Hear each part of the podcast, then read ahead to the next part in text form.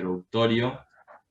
y la primera pregunta es, ¿qué nivel educativo tiene Argentina en sí misma en comparación con el mundo?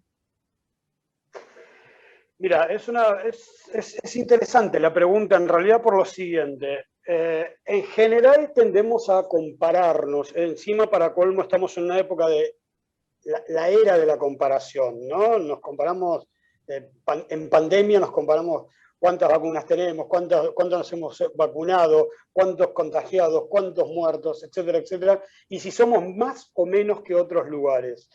En el, en el, tema de educación viene de, digamos, ya desde hace unos cuantos años, por el tema de la evaluación educativa y de las pruebas eh, PISA, o sea, de las evaluaciones PISA, que eh, en el marco de la Organización del Comercio, de la Organización Mundial, digamos, de, la OCDE en realidad, eh, han analizado la posibilidad de comparar lo que se aprende en un lugar y en otro en realidad no es, no es tan lineal, o sea, es, difícil llevar una comparación. Seguramente en términos históricos eh, vamos a remitirnos a la década, digamos, a, a comienzos del siglo XX, la Argentina parecía estar en una situación de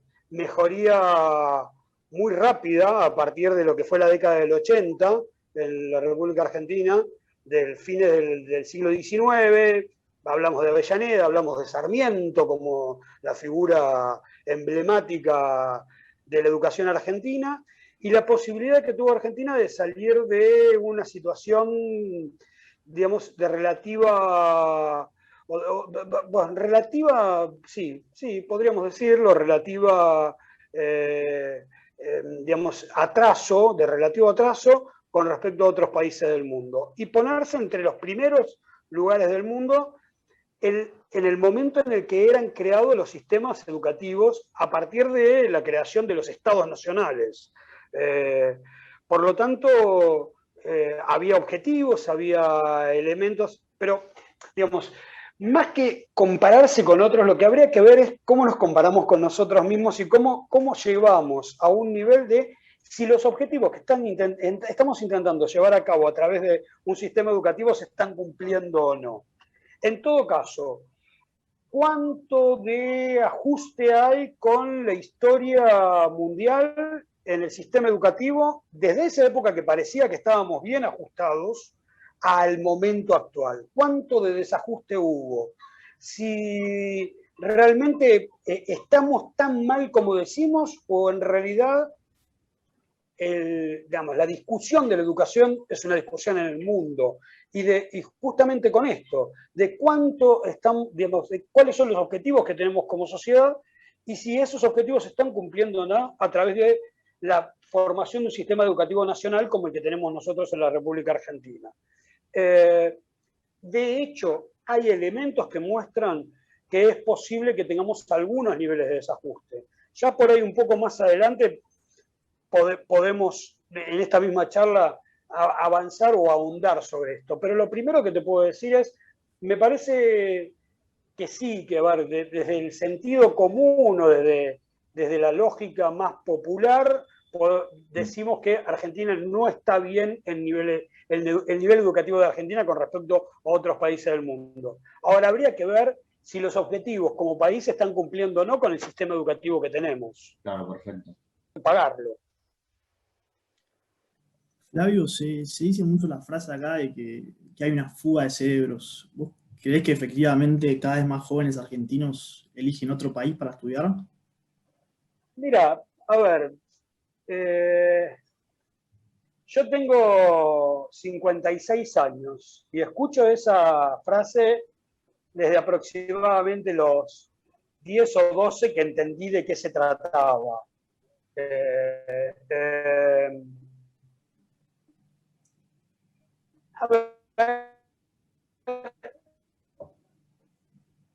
posible que lo que esté ocurriendo en la República Argentina, tenemos una muy buena formación de, nivel superior en la Argentina.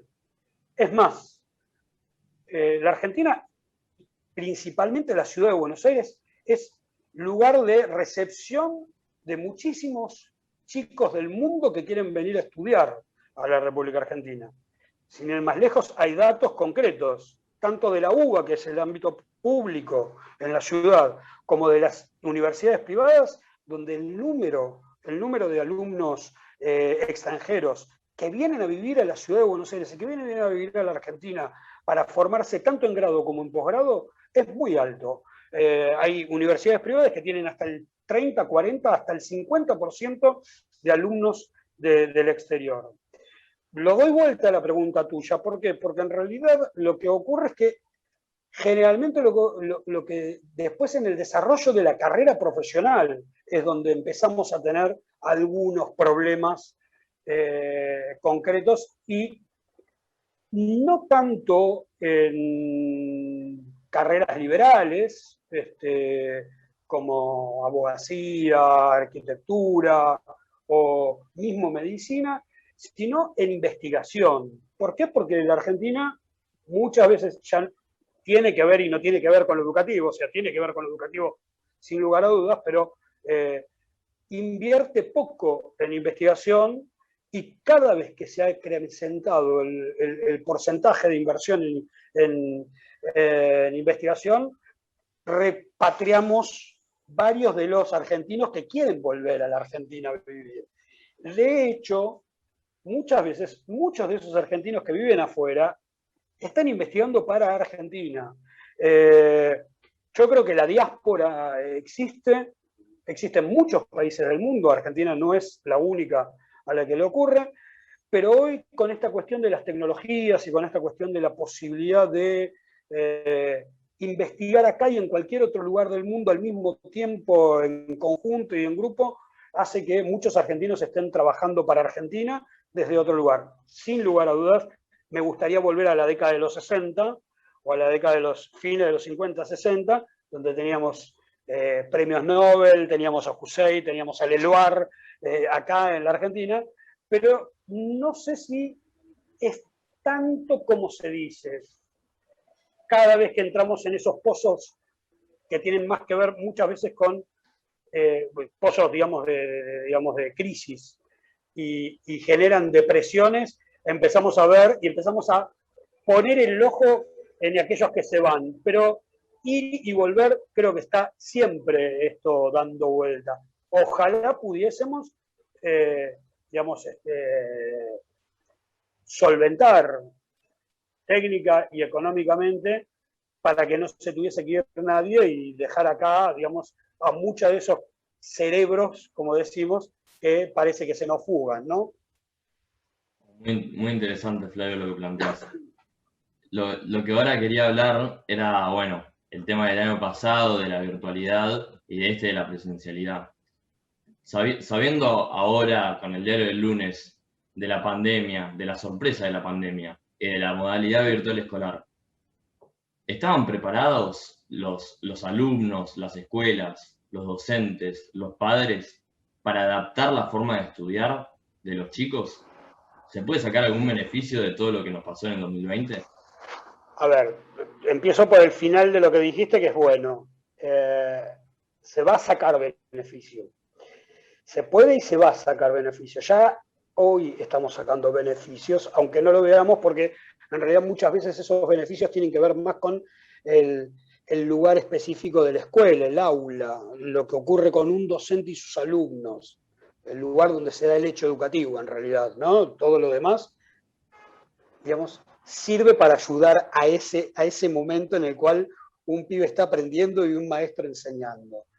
Eh, sí, que estuviésemos preparados, no, pero no estaba preparado el planeta para esto. ¿eh? Así como tuvimos grandes problemas eh, nosotros, han tenido problemas aún países con mucha mejor, digamos, desarrollo en lo virtual, en la virtualidad.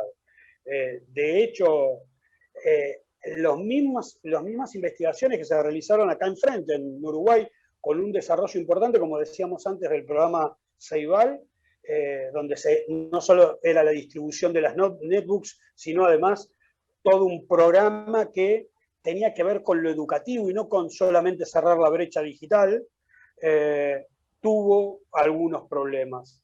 Eh, no estábamos preparados. la, escuela, la escuela necesita de la presencialidad. los seres humanos somos gregarios, los seres humanos necesitamos conexión hasta piel a piel para poder aprender. No es solamente esto. Eh, por supuesto, depende del nivel, del nivel al cual estamos hablando. Una cosa es un, un, nivel superior, otra cosa es el nivel inicial. Un chico de 3, 4 años, 5, 6. Yo creo que hasta los 12 posiblemente estaremos hablando de esto. Necesitan paulatinamente menos presencialidad, posiblemente, no lo sé, no lo puedo asegurar. Esto es una de las cosas que nos deja la pandemia, estas cosas de asegurar todo. Mm, yo, desde, hace un año que este, dudo hasta de lo que dije ayer y lo vuelvo a pensar y a lo mejor dentro de 10 días hacemos este mismo reportaje y te digo alguna cosa diferente, porque algo ya cambió en mi cabeza y en la sociedad. Pero en todo caso, lo que yo veo es que necesitamos esa presencialidad, absolutamente. Ahora, ¿cómo se da la presencialidad? En tanto y en cuanto tenemos que cruzarle la otra variable, que es la variable sanitaria, la variable epidemiológica, eso es una discusión un poco más compleja. No es, eh, no es tan fácil para el educador, para nosotros los educadores que no sabemos nada de epidemiología, este, como los epidemiólogos saben muy poco de educación, este, porque acá también estamos en esta situación actual que todos hablamos de todo, pero bueno, yo de epidemiología no sé, pero en todo caso, y lo que tiene que ver con educación, muchas veces me pone muy en duda lo que está ocurriendo por las variables epidemiológicas, por esto de si tenemos que estar abiertos, tenemos que estar cerrados, si tenemos que dar más presencialidad, menos presencialidad, sí me parece que hay muchas herramientas para poder trabajar desde educación, que no las hemos aplicado durante todo el, casi todo el año pasado, que tímidamente a partir de septiembre, agosto empezamos a analizarlas, eh, que habría que haber empezado antes. Yo creo que el día que cerramos las escuelas habría que haber pensado cómo volvíamos,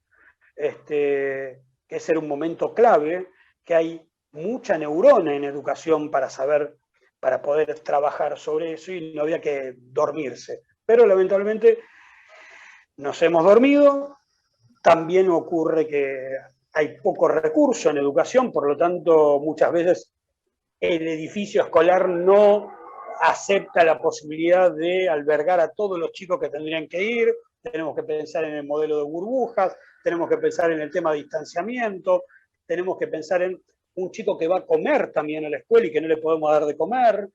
hay muchísimas variables que están jugando en este momento para que la presencialidad no sea la única discusión. Yo creo que es un error plantear presencialidad sí o no. Yo creo que la presencialidad está dentro de un paquete de cosas, por supuesto es central, pero es un paquete de cosas que hay que empezar a trabajar en educación mucho más rápido y mucho más profundamente de lo que lo hemos hecho hasta este momento.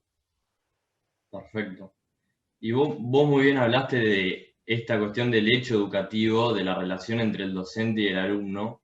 Y esto me trae a pensar del vínculo entre la escuela y el alumno, que tanto se habló, de que muchos chicos dejaron la escuela en el 2020. Y por eso te quería preguntar, si durante el 2021 volvieron o van a volver, y, esta cuestión, ¿cómo se podría solucionar en el mediano y largo plazo? Mira, ahí hay dos o tres cosas para analizar. La primera es, los números que se dieron son números de proyecciones realizadas. O sea, de acuerdo a todo lo que viene ocurriendo, creemos que un millón y medio de chicos han dejado la escuela. Creemos, no podemos confirmarlo. Fundamentalmente, ¿por qué no se puede confirmar? porque ahí es donde tenemos que construir una nueva herramienta en, educación sobre el tema de información, que es la nominalización. Nosotros necesitamos poder hacer un seguimiento, ya que las tecnologías nos lo dejan, además, nos lo permiten, un seguimiento alumno por alumno en cada lugar de la República Argentina. Y esto es posible, no es imposible. En algunos lugares no hace falta ni la informática para esto porque son un pueblo de 10.000 habitantes en el que hay 3.000 chicos que van a la escuela y los maestros los conocen, dónde viven, con quién viven, o sea, se conocen entre todos. Y en los lugares, en las grandes ciudades, como Buenos Aires, Santa Fe, Córdoba y demás, está la, está la posibilidad de nominalizar y hacer un seguimiento de cada chico. Hay un proyecto aprobado y, y, trabajándose que es, fue aprobado por el, por el Congreso de la Nación, llamado cédula educativa, en el que en realidad se van a volcar, se vuelcan ahí un montón de información. A ver, no solo la censal, no solo la información de cómo se llama, eh, digamos, a qué grado va, sino que sirva como un elemento, como un portfolio de cada pibe en el que de alguna manera cada docente, cada intervención educativa que ese chico tuvo a lo largo de toda su biografía escolar quede plasmado en ese lugar y los que reciben ese chico, mirando ese portfolio, puedan ir viendo cuáles son los problemas y a dónde hay que apuntar. Por eso te tiro, eso puede hacerse, eso está avanzado. Hay provincias que lo tienen mucho más avanzado que otras, lo que habría que ponerse de acuerdo en el marco del Consejo Federal, digamos, cuáles son los elementos centrales, eh, primordiales para que un chico, cuando hace un cambio de provincia, podamos también hacer ese seguimiento. Este, hoy, por ejemplo, Mendoza lo tiene, pero lo tiene Mendoza y no lo tiene San Juan, que está pegada, o, no lo tiene Córdoba, que limita al sur. O sea, de hecho, tenemos que hacer un trabajo interesante en ese sentido. Eh, con respecto a los que se fueron o abandonaron, hay un elemento para mí muy interesante para marcar. Cada vez que hubo crisis en la República Argentina, la matrícula no cayó, la matrícula se mantuvo o aumentó. Esto tiene que ver con qué? Con que la, digamos, la, la, red de escuelas de la República Argentina este, es muy fuerte. O sea, llegamos como, como antes llegaba la iglesia o como antes llegaba el correo, a cada lugar de la República Argentina hay una escuela.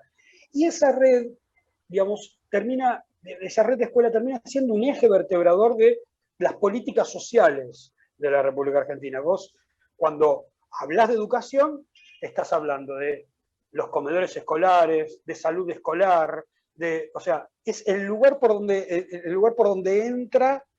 Eh, entonces, muchas veces ocurre que, y esto es lamentable, pero es así, es el lugar donde los chicos van a comer, una comida diaria. Por lo tanto, muchas veces cuando hay niveles de, altos de crisis, hay más chicos que van a la escuela porque es el lugar donde pueden ir a comer.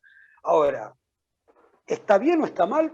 No lo sé. Lo importante es que nosotros al chico lo tenemos cerca y si queremos trabajar en términos educativos, porque él viene a buscar un plato de comida, tenemos la posibilidad porque lo tenemos ahí.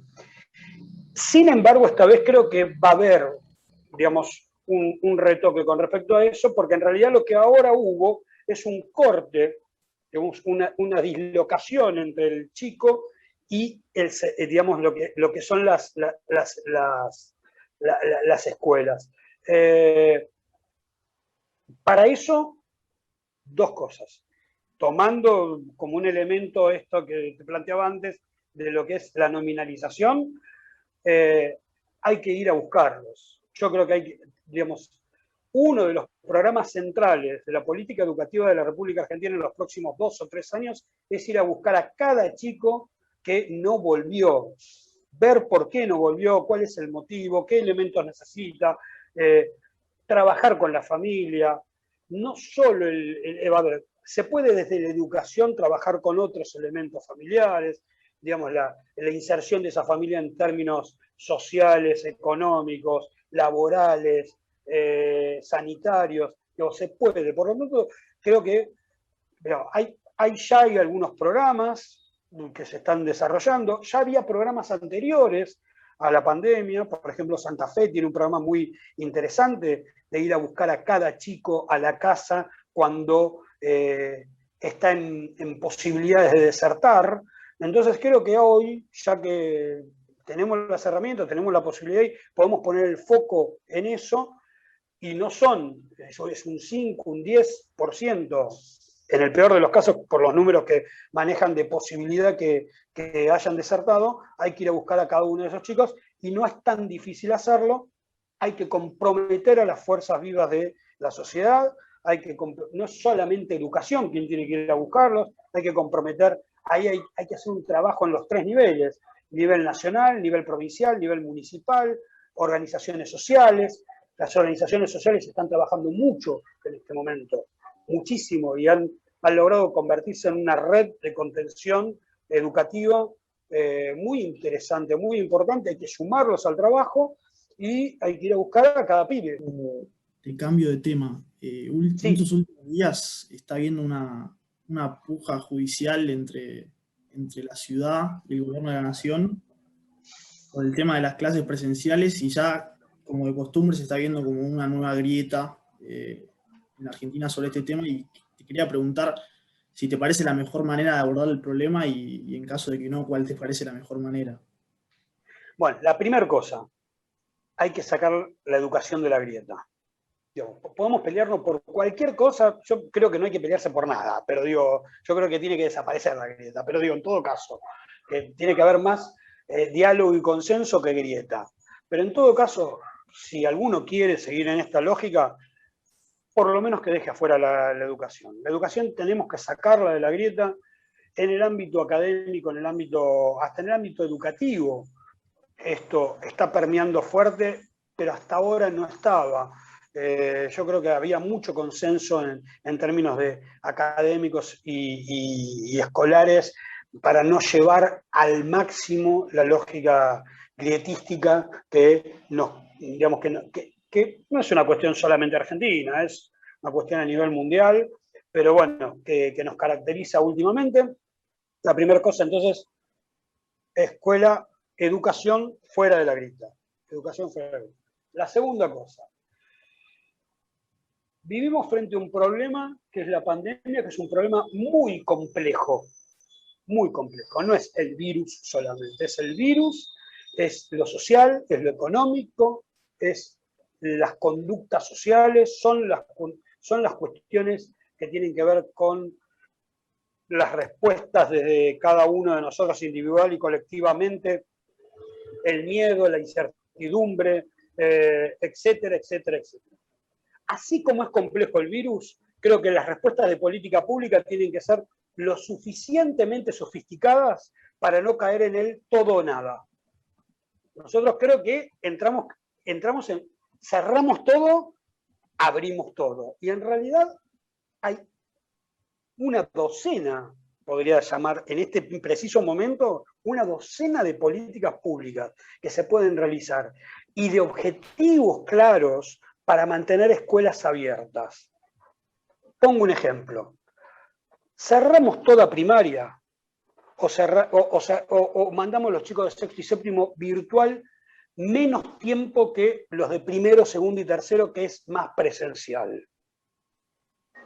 Pongo otro ejemplo. Los niveles superiores, ¿los cerramos o los dejamos virtuales completamente hasta tanto podamos volver a la posibilidad de, digamos, de bajar la famosa este, digamos, ola o digamos, curva, la famosa curva de contagios? Otro ejemplo pongo. Los chicos se movilizan en colectivo. No son muchos, en las grandes ciudades no son muchos tampoco. Hay un 10, un 15% en la ciudad de Buenos Aires eh, por, por estadística. ¿Ponemos servicio de transporte específico para ese grupo? Digamos, que no se tengan que subir un colectivo.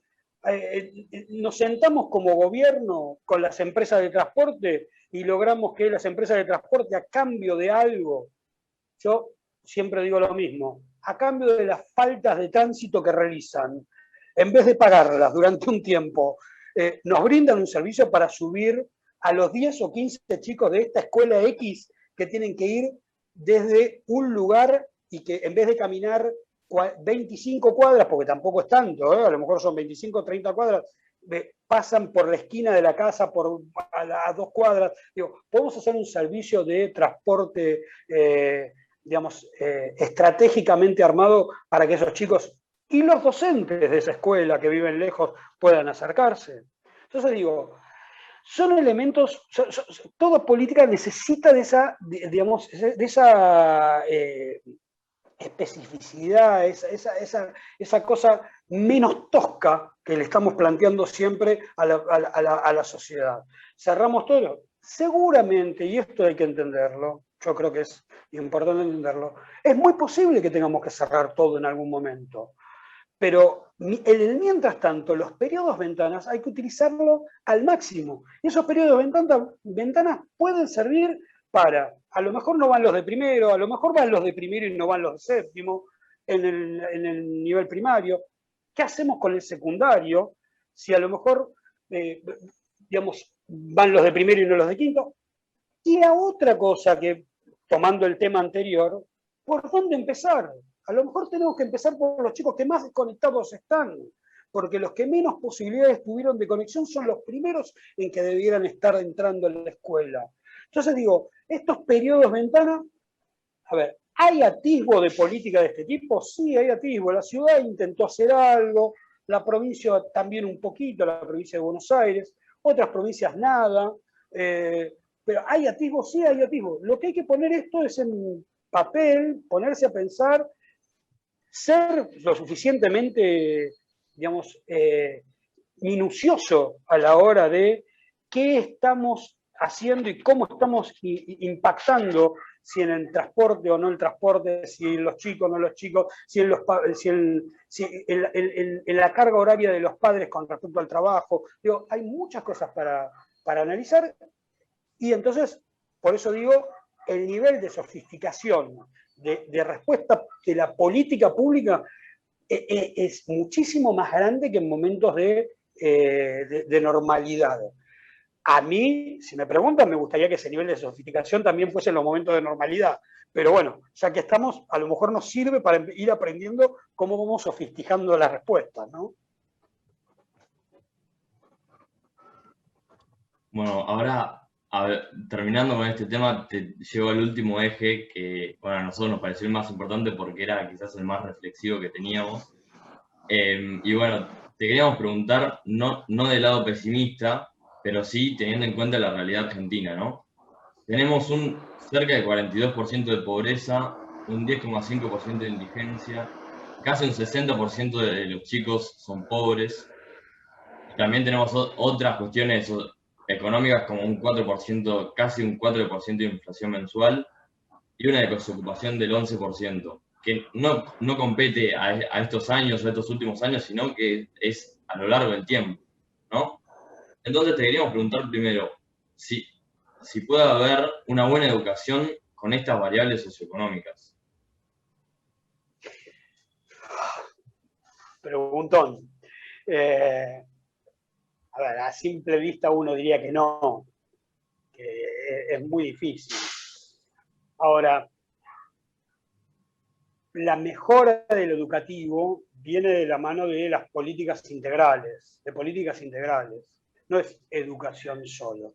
Yo muchas veces discuto con compañeros de trabajo que no provienen del ámbito educativo o con, con la cuestión más política, de cuando me dicen con ese, digamos, con ese optimismo pedagógico de si los chicos suben el nivel educativo vamos a mejorar todo. A ver, de hecho ya hay trabajos a nivel mundial que eh, clarifican mucho el tema de que el, el ascenso social no es solamente porque tengan mejores mejor acceso o mejor conocimiento solamente. Lo que ha ocurrido sí muchas veces es que como forma de, digamos, de, defensa de la sociedad frente a esto que tiene que ver con la crisis generalizada, eh, ya no es lo educativo lo importante a la hora de acceder a mejores puestos de trabajo o ser considerado socialmente en un nivel un poco más alto eh, que lo que era antes. O sea, eh, de hecho, me ha ocurrido escuchar a un político alguna vez en, en estos últimos años que frente a la pregunta de qué es lo que eh, te gustaría que la escuela le deje a tus hijas, lo primero que dijo es, que fueran felices, eh, lo segundo que dijo fue que tuvieran muchos amigos y lo tercero que dijo fue que accediera a mejores puestos de trabajo. Y como cuarta y última, frente a la pregunta, bueno, pero el conocimiento dónde está, dijo, bueno, que aprendan algo. Digo, en realidad esa sociedad, ese, grupo social, lo que está demostrando, no es una crítica, ¿eh? es, un, es un elemento solamente descriptivo que estoy intentando hacer, es que a los mejores trabajos se accede porque tenés mejores amigos este, y no porque tenés mejor conocimiento. En todo caso, hay, hay un elemento ahí que está haciendo como un ruido importante. Eh, muchas veces esos mismos son los que hablan después del mérito. Este, de la meritocracia, de que a, partir de esta cuestión del mérito, a partir de esta cuestión del mérito, lo que, digamos, dejándolo de lado, más que porque es una discusión más profunda, mucho más complicada, compleja. Eh, lo que a mí me parece que nosotros debiéramos pensar es una política integral, en modelos de política pública que tuviesen, que atacaran todos los temas al mismo tiempo. La pobreza no se baja dando solamente trabajo, solamente accediendo a bienes. Eh, hay diferentes niveles de pobreza. Eh, hay pobrezas que tienen que ver con lo económico. de hecho, es una línea en este momento, lo que está marcando por arriba y por debajo, pero los que están muy poquitito por arriba siguen siendo tan pobres como, y los que están por debajo no son tan ricos como. Eh, estamos en, una situación compleja y además no solo hay pobrezas económicas, hay pobrezas culturales, hay pobrezas educativas. Entonces digo, hay una política que a mí me gustó mucho, que se, se llevó a cabo en el ámbito, fue tomada de lo que fueron las zonas de educación, zonas de educación prioritaria, que eh, este, en, París, en Francia, donde desde la, teniendo como centro el, ámbito educativo, eh, educación coordinó un montón de áreas de gobierno que tuvieron impacto sobre un objetivo, digamos, regional, local, específicamente, digamos, eh, geográfico. ¿no? Eso se hizo durante la década de los 90 en la ciudad de Buenos Aires. Las zonas se le llamó zonas de acción prioritaria para que la educación no fuera la que tendiera después todo a tener centralizado en el ámbito, en el ámbito del ministerio. Esto más tiene que ver con cómo cómo concebimos nosotros el Estado que cómo se conciben las políticas públicas. ¿sí? Eh, y educación en ese momento tuvo tres o cuatro acciones muy interesantes, muy interesantes. Un barrio, se desarrolló un barrio de 40 casas en la zona sur de la ciudad de Buenos Aires, en donde educación proveía de eh, alumnos de una escuela secundaria técnica en construcción con sus docentes para que estaban que era como un trabajo trabajo final de sexto año para recibirse de maestros mayores de obra. El barrio, las asociaciones del barrio, la gente del barrio que construyó su propia casa, se llamó programa de eh, autoconstrucción asistida. En realidad era construcción, construcción ayudado por los chicos eh, donde lo que fue el, Instituto de la Vivienda de la Ciudad de Buenos Aires eh, participó también, donde el catastro participó también porque hubo que hacer el parcelamiento. me parece que es muy interesante cuando el Estado se piensa como uno, con diferentes pedacitos, pero trabajan en conjunto y actúan como una política integral en el lugar. Eh, y eso fue para terminar, digamos, para, no terminar, pero sí para, para aminorar el impacto de las pobrezas. Y ahí hubo educación, ahí hubo aprendizaje, no solo aprendizaje escolar, también hubo aprendizaje de la, gente del barrio que aprendió a hacer su casa. Porque nosotros miramos muchas veces la educación como un elemento solamente de lo escolarizado. Y hay educación mucho más por fuera de la escuela que por dentro de la escuela hoy. Los medios de comunicación o una acción concreta como esta, o eh, la formación profesional, o el aprendizaje no escolarizado de un montón de gente que sabe un montón de cosas y además está, está produciendo con esos conocimientos sin haber pasado y obtenido un título, sin haberlos acreditado. Elemento que deberíamos pensar, ¿no? Eh, una política pública que acredite conocimiento no escolarizado, eh, que pudiésemos hacer que alguien pasara por exámenes finales o, parciales o algún momento de presencialidad y de, cursada para terminar de obtener una titulación frente a algo que no está titulado. Pero bueno, eh, entonces digo, volviendo al tema de si se puede o no se puede, yo creo que se puede, yo creo que hay, hay acciones muy concretas, desde, desde, la cultura también hay acciones muy concretas, desde el ámbito cultural en la posibilidad de, realizarlo. ¿Cuáles son, los, ¿Cuáles son los problemas concretos que hoy tenemos? El primero es recursos, como siempre, para no variar. El segundo es gestión. El segundo es gestión. Hay que gestionar mejor hay que gestionar mejor el Estado. El Estado tiene que estar más cerca de la gente. Y una de las cuestiones para gestionar mejor es la descentralización y una de las cuestiones que tienen, digamos, para gestionar mejor, en el caso, por ejemplo, escolar, es la autonomía. La posibilidad de que las escuelas empiecen a decidir sobre algunas cosas, no sobre todas, ni sobre lo troncal que es el aprendizaje, qué tiene que aprender un chico para que, digamos, para que un chico en, en Villa Lugano no aprenda diferente a lo que tiene que aprender un chico en Palermo, en la ciudad de Buenos Aires, o un chico en La Quiaca, o un chico en, Ushuaia. Digo, eso es central, tiene que haber una política concreta unificada, pero después hay un montón de elementos que tienen que ver con la posibilidad de la gestión local. Y esa gestión local tiene que estar mucho más comprometida eh, en, en, sustentar estas cosas. No solo desde el ámbito educativo, también desde el ámbito digamos, de vivienda, del ámbito de salud. Yo creo que todo tiene que pensarse de una manera justamente más compleja, mm, pero más cercana. Esa, esa cuestión más cercana nos va a dar la posibilidad de saber al momento cuáles son las necesidades. Y después, un último tema para mí muy interesante para plantear es eh, la posibilidad de el equilibrio del respeto entre lo que trae el pobre y lo que nosotros queremos lograr. Porque muchas veces lo que nosotros, lo que termina ocurriendo es que la política desestima lo que, lo que el pobre trae, que trae muchísimos conocimientos. Y, o si no, se mete en la lógica de la pobreza y defiende la pobreza y entonces terminamos defendiendo, terminamos haciendo, romantizando la pobreza. Digamos, como que, bueno, los pobres son pobres porque no pueden, pero la verdad que viven bien igual, porque no, no, no, no acceden a bienes, no acceden a bienes culturales, no, solo bienes físicos, no acceden a, bienes culturales, no acceden a bienes educativos.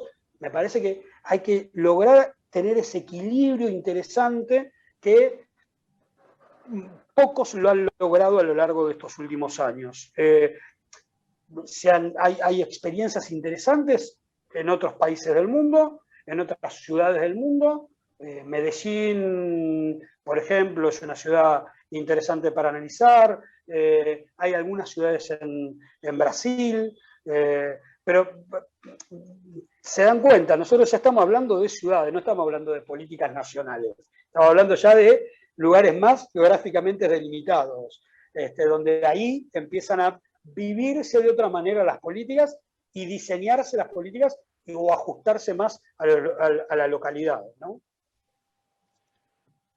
Flavio, hace un rato hablabas de que, los seres humanos somos sociales y que necesitamos de, la interacción. Y también entiendo que en, las escuelas se aprende no solo contenido académico, sino que un montón de otras cosas de, de aprendizaje que te da el interactuar con el otro. Entonces te pregunto, ¿cuál sería, además del daño académico que, que sufrieron los alumnos por la no presencialidad o por la virtualidad, cuál puede ser por ahí más el daño psicológico o social que les puede generar no tener esa interacción.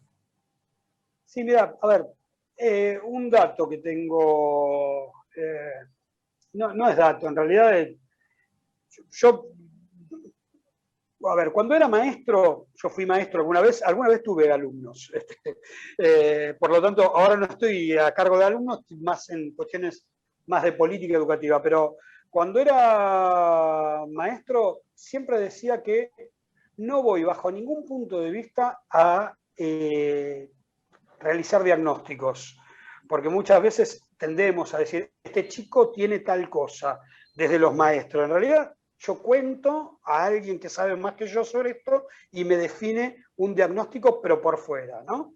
Eh, en todo caso, eh, me apoyo sobre, los, sobre varios digamos, eh, psicólogos que escuché y psiquiatras que claramente dicen que a el momento de hoy estamos teniendo algunas cuestiones muy importantes y muy complicadas frente a la situación de, de los chicos.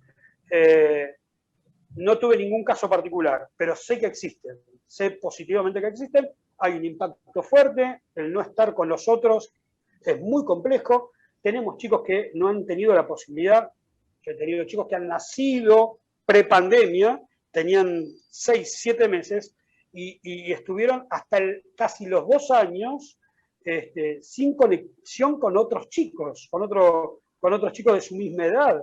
Eh, siempre entre adultos. Eh, si no tenían las manitos, peor todavía. Por lo tanto, sí, hay, hay un elemento fuerte.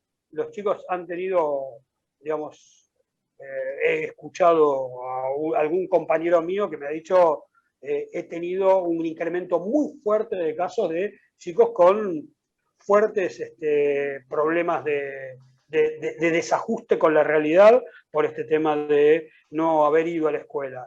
De hecho, la vuelta fue muy interesante en algunos lugares donde se dio, porque los chicos querían volver. Eh, si uno recuerda, a, mí me, yo cuando lo veo digo, nunca en mi vida hubiese pensado que un chico iba a tener tantas ganas de volver a la escuela, porque en mi época ojalá no fuésemos más a la escuela. Bueno, dio la pauta de que los chicos necesitan de ese espacio de socialización fuerte y que no lo da las nuevas tecnologías, no lo da el Zoom, no lo da todas estas cosas, ¿no? Sí, de hecho, no, sí que te decía que, bueno, con lo que venías diciendo, de hecho hubo varias movilizaciones de alumnos con los padres pidiendo porque vuelva la presencialidad. Bien. A ver, aparición de un, nuevo, de un nuevo actor, o mejor dicho, un actor que siempre estuvo, pero últimamente estaba bastante escondido, que era el padre.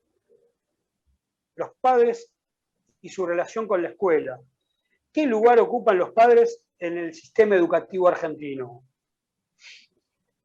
Desde ese viejo cooperador, al cual poco y nada hoy existe en las grandes ciudades, digamos, por diferentes motivos, cambios en, los tiempos laborales, eh, menos posibilidades de apoyo concreto puntual a la acción de la escuela, eh, retiro de un nivel social, de un sector de la escuela, el nivel medio, los niveles medios, retirado de la escuela pública, buscando la escuela privada, donde ya el papá paga o encuentra una forma de satisfacer su necesidad, pero la relación es más de, entre comillas, cliente que de actor fundamental, padre de un chico que va a la escuela y quiere saber qué aprende reaparición de este actor importantísimo. Yo creo que es uno de los elementos más importantes de lo que ocurrió en los últimos tiempos. La reaparición de, esto, de los padres, la, demanda. Si, hay demanda, podemos movilizarnos hacia el objetivo de mejoría. Si no hay demanda de los padres, no hay demanda social encabezada por los padres, eh, nos achanchamos. Entonces digo, me, parece muy interesante que hayan reaparecido los padres. Yo tengo un, no, es una crítica, no quiero que lo tomen como crítica los papás, pero yo tengo un elemento. Yo creo que muchos de los papás que se movilizaron hoy son esa clase media aspiracional, eh, muchas veces, que considera que la formación de sus hijos es extremadamente importante y que le pone garra a ese tema. Y si la escuela pública no funcionaba, lo mando a una privada, y si tengo que pagar y tengo que dejar de hacer algunas cosas mías para que él vaya y aprenda, está. Entonces, ese esfuerzo está, eh, está, está bien definido. A ver, no es una crítica, repito, pero a mí me parece que lo interesante sería, y acá también tiene que haber una política de los estados, una política de los gobiernos, para ver cómo hacemos volver a ese sector social que antes mandaba a sus hijos a la escuela pública y ahora los manda a la escuela privada. No porque esté en contra de la escuela privada, tampoco. ¿eh? No, no estoy para nada en contra de la escuela privada, me parece muy bien. Hay idearios que los papás quieren tener, muchas veces la, cuestión confesional es importante. Eh, hay escuelas privadas que son muy buenas, por lo tanto tampoco estoy pensando en, me parece que está mal, eh, pero, pero esa, esa, aspiración de clase eh, que hasta la década de los 60, 70, principio de los 80, tuvo que ver con unas clases medias que mandaban a sus hijos a lugares donde además se mixturaban, o sea, había mixtura social. Siempre yo recuerdo lo mismo. Yo fui a una escuela primaria donde iba el hijo del comerciante, del hijo del verdulero de, la cuadra de mi casa, iba el hijo del juez, yo iba a escuela pública y en esa época todavía no había, no era mixta, éramos todos varones, por eso digo hijo, ¿no? Pero iba el hijo del juez, iba el hijo del policía, mi papá era un empleado administrativo en una empresa, eh, y, además iba eh, el hijo de la señora que limpiaba en mi casa, de la señora que ayudaba a mi mamá en la limpieza. Este, y, éramos, éramos, éramos todos, había una, cosa de, igualitarismo que hoy ya no existe en la escuela, está muy lejos, excepto en algunos lugares del interior, en las grandes ciudades ya no existen. Hay estos, estos circuitos diferenciados de educación que se han conformado cada vez más fuerte. Entonces digo, eh, hay, hay, hay, hay, eh, me parece que es muy importante la vuelta, la vuelta del papá, porque va a generar un nivel de demanda interesante al, al sistema educativo y a las políticas públicas que los ministerios definen para la educación, los ministerios y los gobiernos, ¿no? Definen para la educación.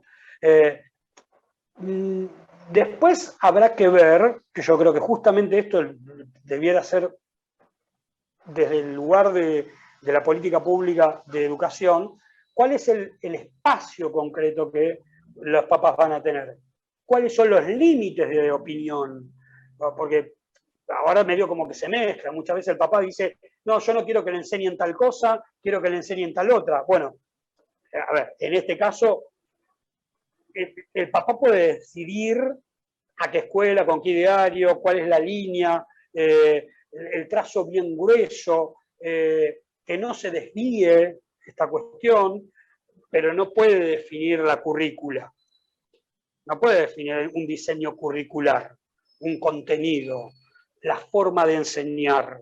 Eh, esto tiene que ver más con los técnicos en educación, los docentes, eh, pedagogos, eh, didactas y demás.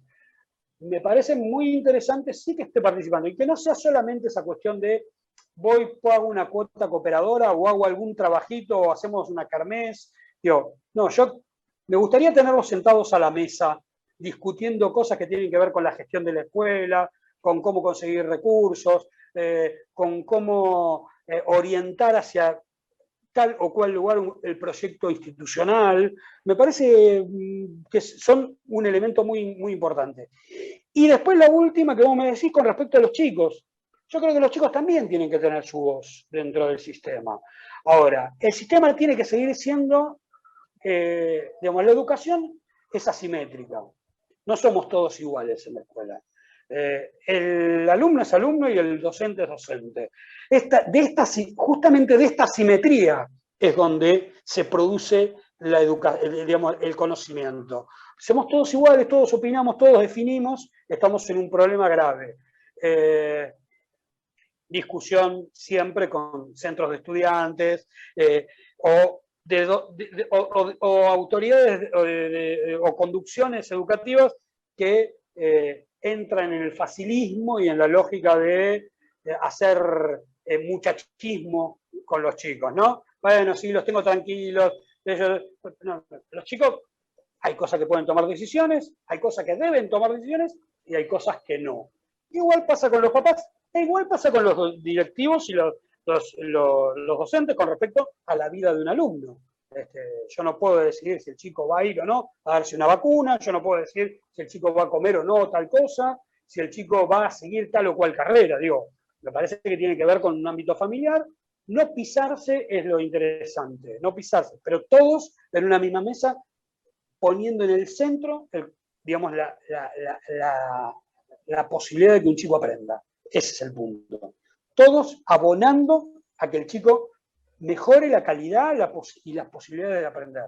Eh, y cortando definitivamente con las desigualdades de origen, que esto es muy, muy importante, porque acá nosotros estamos teniendo, digamos, no sé, digamos, ahí hay una discusión fuerte, si las desigualdades tienen que ser, son de origen o son de finalización. Eh, no me quiero meter en una discusión de ese tipo, pero sí necesitamos que haya igualdad de oportunidades e igualdad de condiciones para esto. Eh, y para eso, digamos, la distribución equitativa muchas veces de los recursos. Aquellos que necesitan más, les tiene que llegar un poco más. No pueden recibir exactamente lo mismo que aquellos que necesitan menos.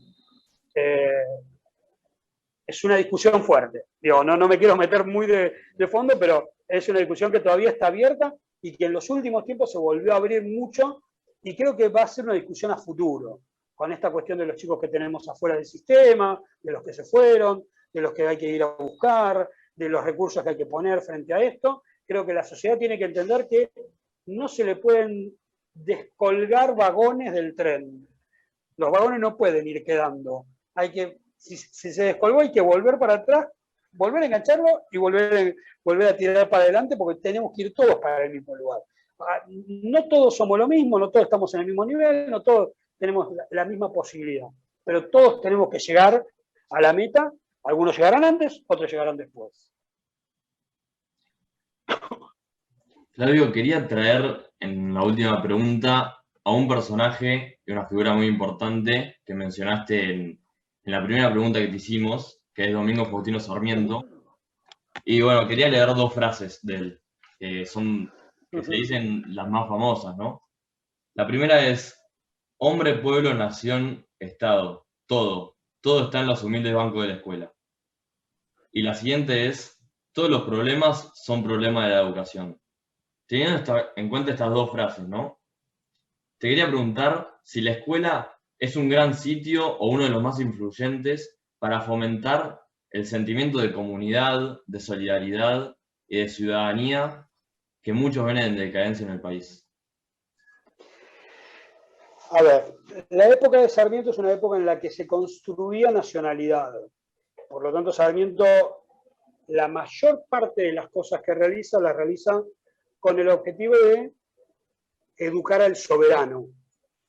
El soberano era el ciudadano argentino, digamos, cientos de cosas. Sarmiento se le se, enojan porque Sarmiento no quería a los, a los gauchos y quería eh, eh, migración y no de Italia o España como vinieron, sino de Gales, eh, Alemania, a lo sumo Francia o, eh, digamos, su viaje, el viaje que realiza Sarmiento, que termina en, Estados Unidos, digamos, termina haciendo una fuerte crítica a Europa, en la cual dice, yo creí llegar a Europa pensando que ahí había ciudadanía y ahí todavía hay lógica de emperadores y reyes y súbditos, mientras que eh, cuando se cruza porque le pagan el viaje para irse a Norteamérica, se encuentra con que ahí hay más ciudadanía, queda loco con las ideas de Tocqueville y, demás sobre la democracia, la posibilidad de eh, una democracia sentada sobre eh, eh, digamos, los dueños, con el, digamos, el propietario, ¿no? Eh, por eso cuando viene acá, llega Chivilcoy, arma todo una cuestión que tenía que ver con una, reforma agraria, eh, bueno, trae las, tecnologías del momento, trae lo que es el, tren, el correo, digamos, y la escuela. La escuela como un lugar central para la construcción de ciudadanía. Yo creo que a lo largo del tiempo eso fue cambiando. Hay muchas cosas de Sarmiento que siguen incólumes, ¿eh? sin lugar a dudas, y además, para mí, yo soy sarmientino, puramente sarmientino. Eh, por lo tanto, cuando, cuando, cuando lo critican por ahí me salta la vena y me, pongo, me, enojo, pero, pero entiendo que en algún lugar hay cosas que han como no pasado de moda, pero sí han dejado, han, han caído en desuso o en lógicas diferentes porque tenemos una, una sociedad diferente. Hoy no podemos pensar en la homogeneidad, no podemos pensar en la lógica de todos somos ciudadanos argentinos bandera, guardapolvo blanco, eh, escarapela, himno nacional, eh, todas estas cosas, ya el tema de la diversidad ha calado hondo en la sociedad mundial, no solamente diversidad de raza o de, ya ni raza podemos decir, porque hasta nos ponen, se enojan cuando hablamos de raza, pero digo, de, digamos, de, origen, de origen este, biológico, este, sino diversidad sexual, la diversidad eh, ideológica, eh, todas estas cuestiones que son muy interesantes porque además eh, nutren a la escuela. Es, muy interesante. Hay límites, sí, hay límites, porque en algún momento hay que encontrar el, el equilibrio entre todas esas cosas. Este, pero de hecho, todo eso es muy interesante, esa diversidad.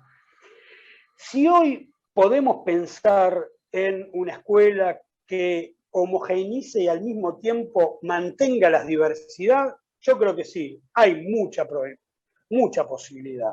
es, muy, es muy interesante, digamos, experiencias mundiales y experiencias acá en la Argentina, que hay muchísimas sobre este tema. Eh, yo no, a ver, yo no diría, si con una de las dos, tengo una duda con respecto a una de las dos que es la segunda, de que todos los problemas son educativos, todos los problemas de la sociedad son educativos. Yo creo que hay una base muy interesante que es todos necesitamos aprender. Porque cuando él habla de educación, habla de educación pasándolo por lo escolar también, ¿no? La educación escolarizada, que era el modelo de instrucción en ese momento, el modelo de ese momento. Yo creo que el aprendizaje, el conocimiento es el centro. Todo debemos conocer, todo debemos aprender y tener conocimientos. Eh, no sé si es la escuela la única, eh, el único agente educativo. Yo creo que hay mucho más, ya lo dijimos antes, pero hay mucho más y hay muchas más probabilidades de aprender fuera que dentro de la escuela muchas veces. Que la escuela, la obligatoriedad, la lógica de este... Hay una autora muy interesante que plantea que eh, el periodo de obligatoriedad en, la educación es la locomotora, pero hay un montón de, digamos, de vagoncitos que se van enganchando. Entonces, si armamos bien la locomotora y en ese periodo obligatorio, después los vagoncitos se van enganchando porque aprende a aprender, en, ese periodo aprende a aprender y después aprende solo la persona. Es cierto, eh, sin lugar a dudas. Ahora, hay que incluirle el tema de la diversidad, hay que incluirle la lógica fuerte de las contradicciones que hoy existen entre la homogenización y la diversidad, ¿no? Este, hasta dónde podemos llegar, con qué y cuándo. Eh, entonces, volviendo, por ahí volviendo al momento de que hablábamos un poco de pobreza, yo creo que es más integral. Educación debe ser un elemento interesante, importante y puesto como eje casi central. Pero alrededor de él tienen que jugar un montón de actores. Nosotros tenemos que dar trabajo. Nosotros que la gente tiene que tener vivienda, tiene que tener acceso a bienes. Repito, físicos y culturales, o sea, físicos e intangibles. Eh, la, gente tiene que vivir, en realidad lo que debiéramos pensar, que es un concepto complicado, nosotros tenemos que lograr que la gente sea feliz en lo que quiere ser.